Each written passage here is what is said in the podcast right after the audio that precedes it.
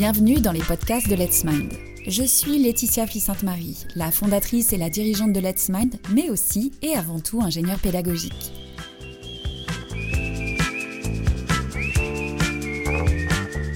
Bienvenue dans ce deuxième podcast de Let's Mind sur le personnel et l'expérience utilisateur.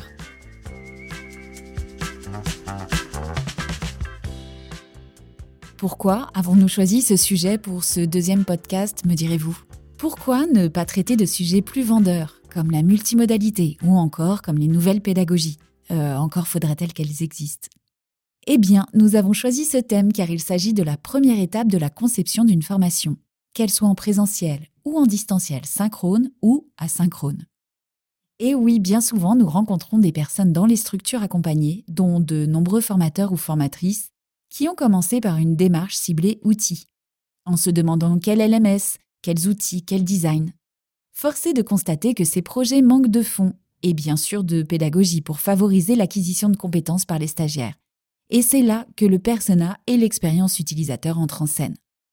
Mais avant de vous en dévoiler plus, revenons ensemble aux origines. D'où vient le persona et pourquoi utiliser ce terme de marketing en pédagogie? N'est-ce pas un sacrilège?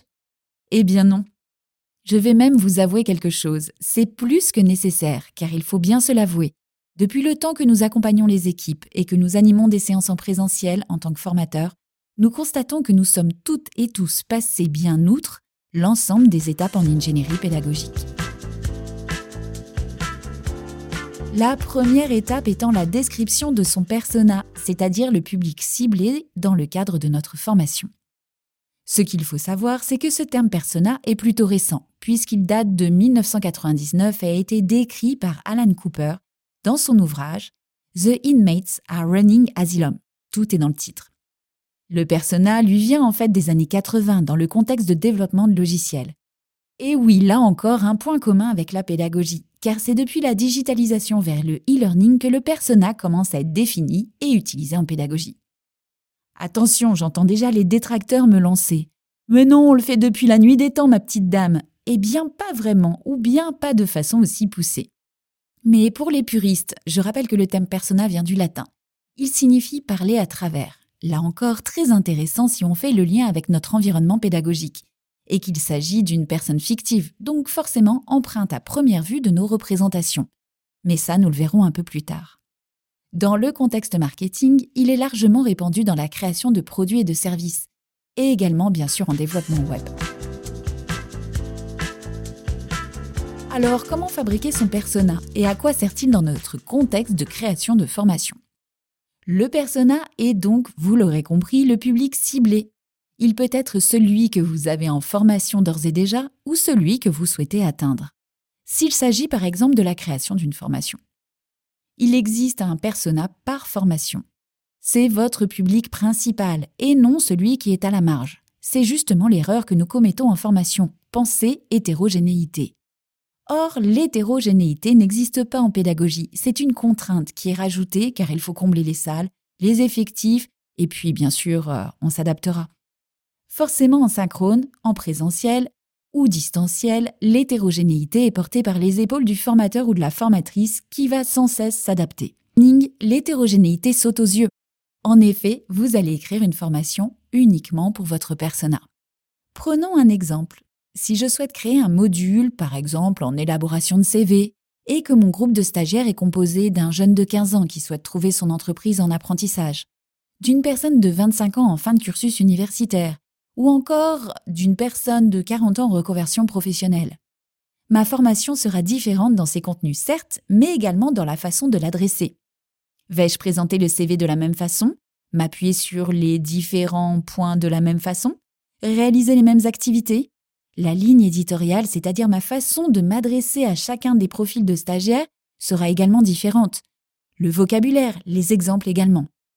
Et encore en présentiel, je saurai m'adapter, mais en e-learning, impossible, à moins de créer autant de modules de formation que de publics ciblés, donc de personas. Passons à la pratique. Il existe bon nombre d'outils pour créer votre persona. Nous vous proposons de partager le nôtre, empreint de nos expériences et de nos lectures. Et pour cela, nous utiliserons la carte de l'empathie. Pourquoi ce choix? Eh bien parce que la carte de l'empathie et l'écriture du persona vous aideront à prendre de la hauteur sur votre formation. Vous en trouverez facilement en recherchant sur le net. Mais avant tout, commençons par les premières caractéristiques identitaires de notre persona. Quel prénom? Le choix du prénom vous permettra non seulement de prendre de la hauteur dans la conception de votre formation, vous vous direz souvent qu'en pense Paula, mais aussi genrera ou non votre formation. Et oui, ce sera votre premier parti pris pédagogique. Ma formation est-elle genrée? Dans le cas contraire, utilisez des prénoms mixtes. Là encore, à chaque génération son prénom. Et en citant celui-ci, il influera sur vos choix pédagogiques. Car finalement, Catherine se forme-t-elle de la même façon que Zoé dans votre esprit Ensuite, poursuivons sur d'autres caractéristiques. Sa moyenne d'âge. Soyez précis mais pas trop par exemple entre 35 et 40 ans. Lieu de vie? Urbain, périurbain ou rural, car là encore par la suite des choix pourront être faits tant sur les modalités de la formation que sur les activités ou le lieu de formation. La situation familiale. Là encore, être célibataire ou personne divorcée avec trois enfants en bas âge à charge va avoir un impact sur votre formation, sur la durée, l'attention, la charge mentale, les horaires, etc. Décrivez également ses diplômes ou bien son métier, son projet, ses parcours ou ses missions. Passons ensuite à ses passions. Donnez-lui vie. Créez un persona humain qui va vous projeter dans son univers quand vous direz ou entendrez son prénom. Ensuite, passons plus en détail à la carte de l'empathie. Projetez-vous durant la formation ou avant la formation suivant les cas. Par exemple, que pense-t-elle? Qu'est-ce qu'elle a besoin de faire? Pourquoi cette formation? Quels sont ses besoins? Mais il peut également s'agir de ses besoins durant la formation. Que voit-elle autour d'elle, dans sa vie, dans son lieu de formation? Elle peut voir par exemple que ses amis travaillent et pas elle. Que dit-elle en parlant de sa vie ou de cette formation? J'ai hâte de commencer, j'ai peur de ne pas y arriver. Est-ce que ça va être accessible? De façon plus générale, que craint-elle? C'est-à-dire quelles sont ses peurs, ses frustrations ou encore quels sont ses obstacles? Et ensuite, à l'inverse, qu'espère-t-elle? Quels sont ses souhaits, ses rêves, ses aspirations? Il va s'agir d'autant de leviers motivationnels que vous allez pouvoir trouver. Une fois établi, votre persona peut rester emprunt fortement de vos représentations et donc être un biais important dans la conception de votre formation. C'est pour cela qu'il n'est pas figé et qu'il doit être éprouvé, soit par des interviews en amont de la formation et de sa conception, soit durant l'animation de la formation ou par des questionnaires. Une fois que vous avez formalisé votre persona, je vous conseille de l'avoir toujours à vos côtés lors de la création de votre formation, car c'est votre référence, celui ou celle qui vous aidera à prendre de la hauteur et à penser ou repenser votre formation. Vous pourrez vous dire Qu'en pense Paula? Qu'en pense Antoine? Qu'en pense Sonia?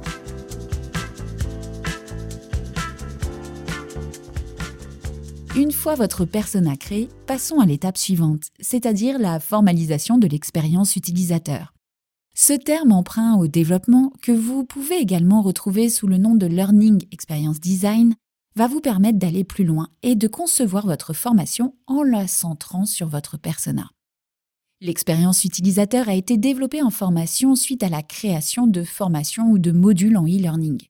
En effet, en e-learning, il n'y a pas la présence du formateur pour pouvoir ajuster, accompagner le stagiaire ou le guider.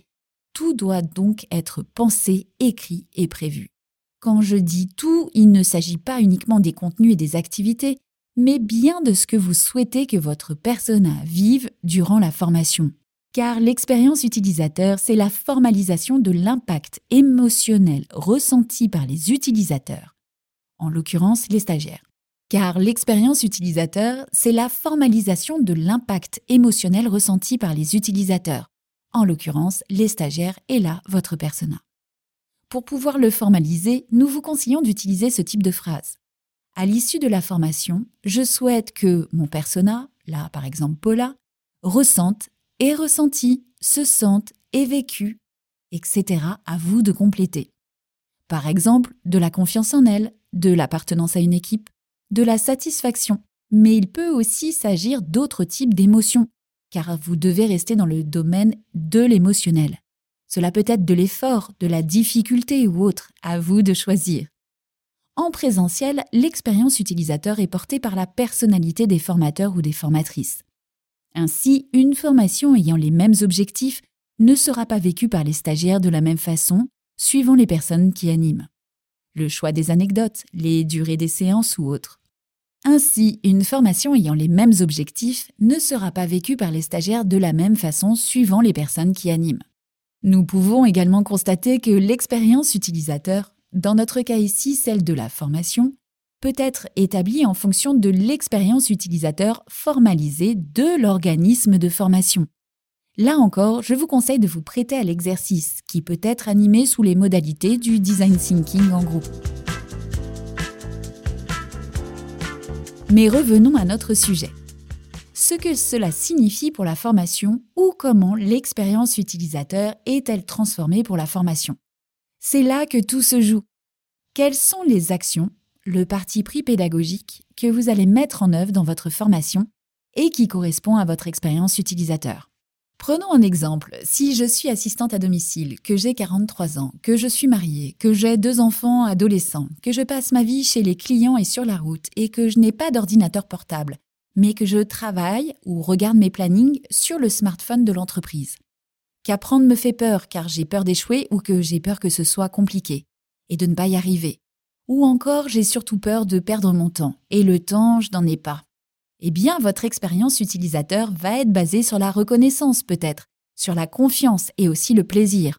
Donc, votre formation va se traduire par des modules de formation courts en e-learning, maximum 15 minutes, adressables sur smartphone et gamifiant avec un système de reconnaissance des compétences et pourquoi pas de récompenses.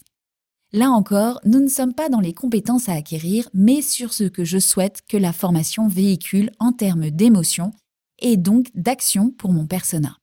C'est tout l'enjeu de cette première étape en création de formation, le persona et l'expérience utilisateur.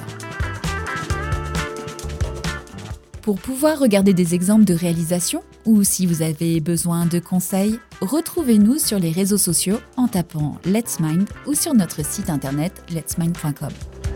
Bonne création à toutes et à tous et à bientôt pour un prochain podcast Let's Mind.